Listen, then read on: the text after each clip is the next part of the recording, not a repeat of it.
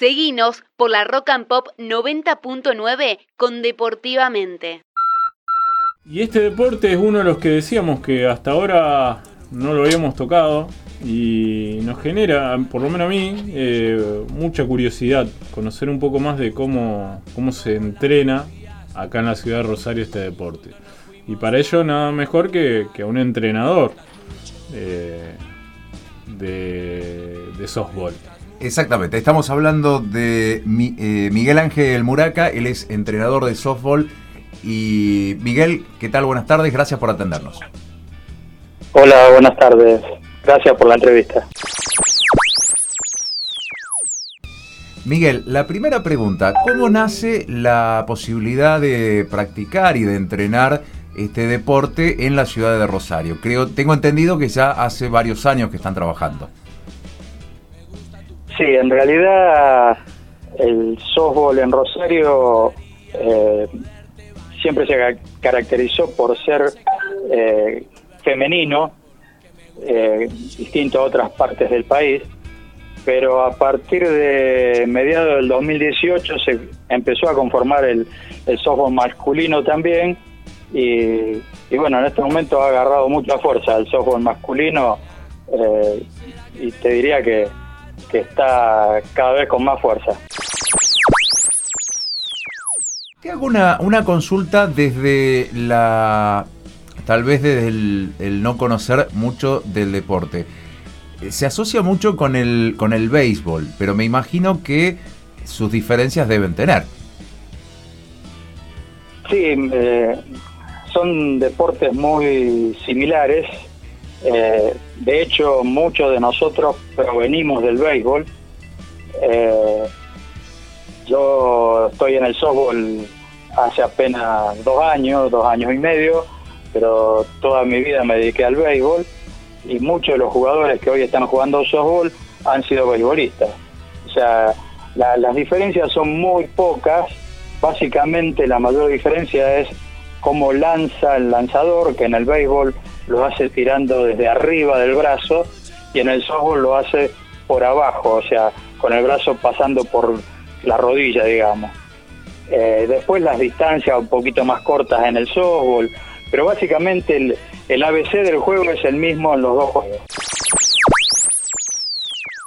Y la pregunta de rigor, la que le hemos hecho, bueno, a todas las personas que han, que han ido pasando a lo largo de este año por el programa, ¿qué trabajos han, han realizado, cómo han trabajado a lo largo de este año eh, a partir de, la pandemia y de la, de la cuarentena? Sí, mira, nosotros veníamos con mucha fuerza haciendo muchos eventos. El año pasado tuvimos cantidad de visitas de equipos de otras localidades.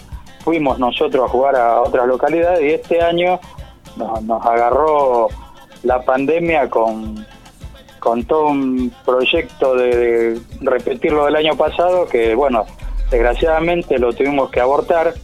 De hecho, el, el domingo ese que se cerró todo el 20 de marzo, teníamos previsto la visita del entrenador de la selección nacional, que muchos no saben, pero el año pasado Argentina salió campeón mundial en softball, en mayores, de varones, y, habíamos conseguido que el entrenador venga a dar una clínica acá a Rosario, y justo la pandemia no, no, no esa, esa posibilidad.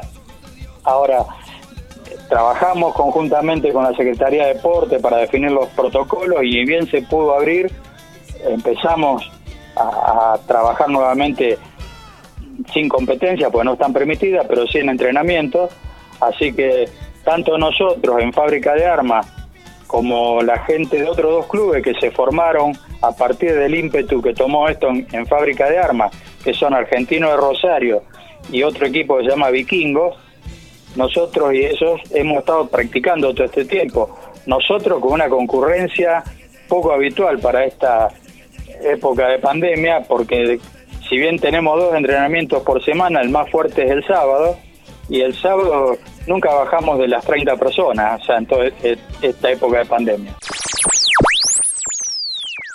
Eh, seguramente eh, ese resultado a nivel mundial como pasa con otros deportes, eh, incentiva la práctica.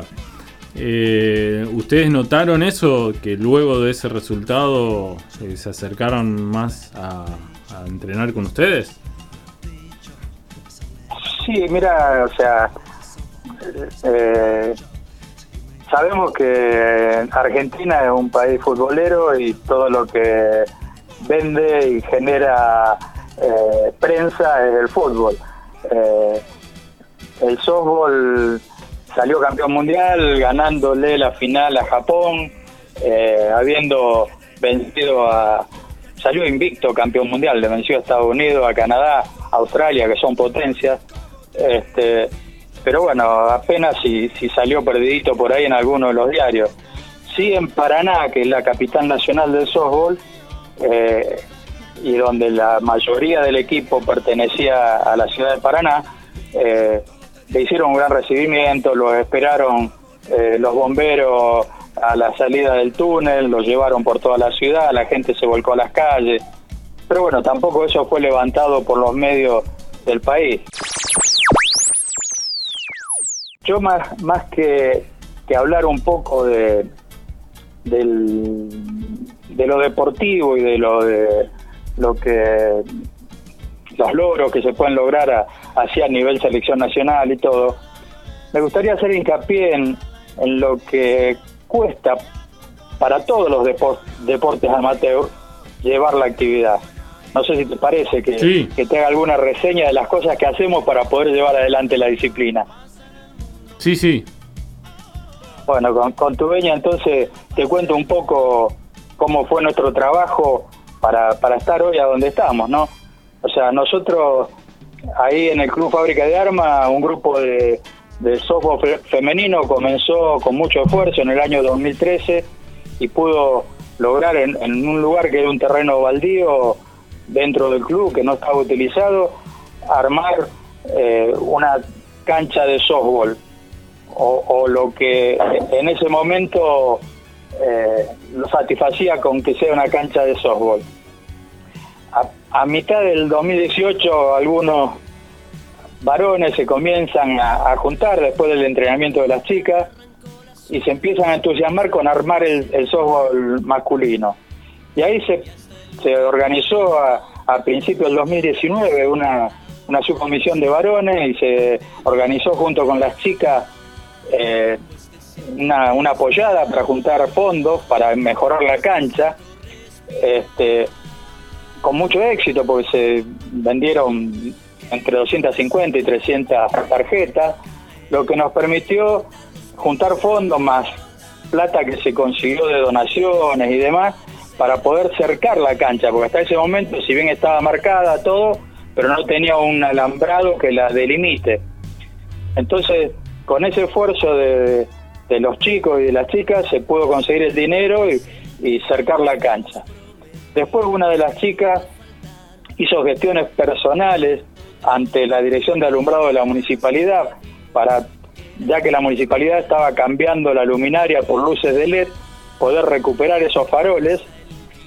Y bueno, tuvo el visto bueno, la municipalidad nos donó los faroles, nos donó la- las columnas, algunos ingenieros que, trabajan en el equipo masculino armaron los tableros eléctricos, compramos el cable que hacía falta para llegar hasta la cancha y se armó la iluminación de la cancha, o sea que hoy tenemos una cancha cercada e iluminada, todo con el esfuerzo de la gente.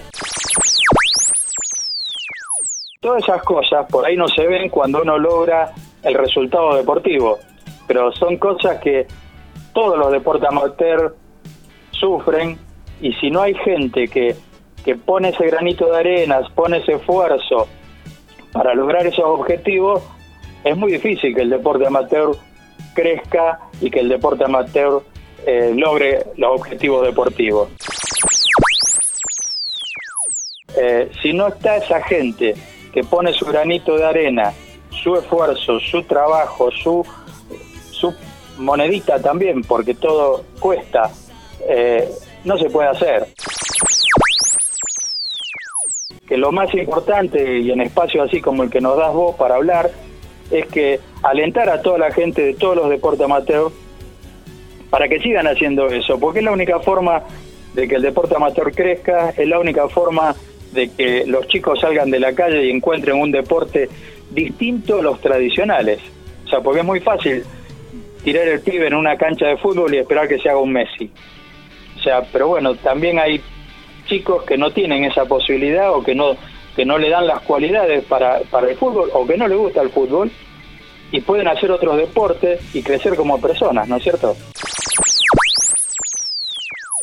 Miguel, te iba a hacer una, una pregunta. Hablabas de actividades, de torneos, de charlas, de campeonatos.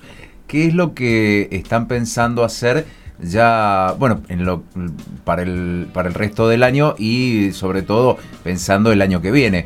¿Tienen idea de retomar la organización de los campeonatos, por ejemplo? Sí, yo no creo que, que las autoridades nacionales y provinciales autoricen la, la competencia en lo que resta de este año. Este, para el 2021, eh, sí, nosotros el año pasado fuimos por primera vez al Nacional de Clubes, a pesar de que recién eh, teníamos poco tiempo de, constituido, no en realidad eh, fue en febrero de este año para los carnavales. Este, recién teníamos un año como equipo, pero pero nos anotamos en el Nacional de Clubes que se hace en Paraná. Eh, es un torneo donde intervienen más de 50 equipos este, de todas partes del país y la verdad que fue una experiencia muy linda. Eh, no nos fue mal en los resultados, nos fue bastante bien eh, y queremos repetirla este año si se llega a concretar. Es en febrero, no sé si la organización del torneo estará a tiempo para para organizar en tan poco tiempo que les queda eh, y se habilitan las competencias, ¿no es cierto? Pero el primer objetivo sería ese. Y después sí, nosotros tenemos muchos contactos con equipos de, de la provincia de Entre Ríos, con equipos de la provincia de Buenos Aires, con equipos de acá de la misma provincia de Santa Fe, este, de, la ciudad de Esperanza. Eh, y el año pasado hicimos como 15, 16 competencias durante todo el año contra esos equipos. Nosotros estábamos eh, desarrollando cuando nos, cortó la pandemia el segundo torneo rosarino. Las ganas están, los otros equipos, al igual que los de fábrica, siguen entrenando. Entonces, lo único que hace falta es la decisión gubernamental para que autorice la competencia. Miguel, de mi parte, para ir finalizando, agradecerte enormemente este ratito que has tenido para, para charlar con nosotros, felicitarte desde nuestro lugar por tanto esfuerzo y sacrificio y bueno, desearte eh, lo mejor para, para, para tus compañeros, para tus jugadores y por supuesto para vos también y ojalá que tengan eh, la posibilidad de, competir y hacer crecer el deporte que tanto les gusta. Bueno, Mario, gracias a vos eh, y gracias por darle espacio a, los deportes poco conocidos para que se hagan más conocidos. Muchas gracias. Muchísimas gracias. Un abrazo. Eh, hasta luego. Chao, hasta luego. Deportivamente.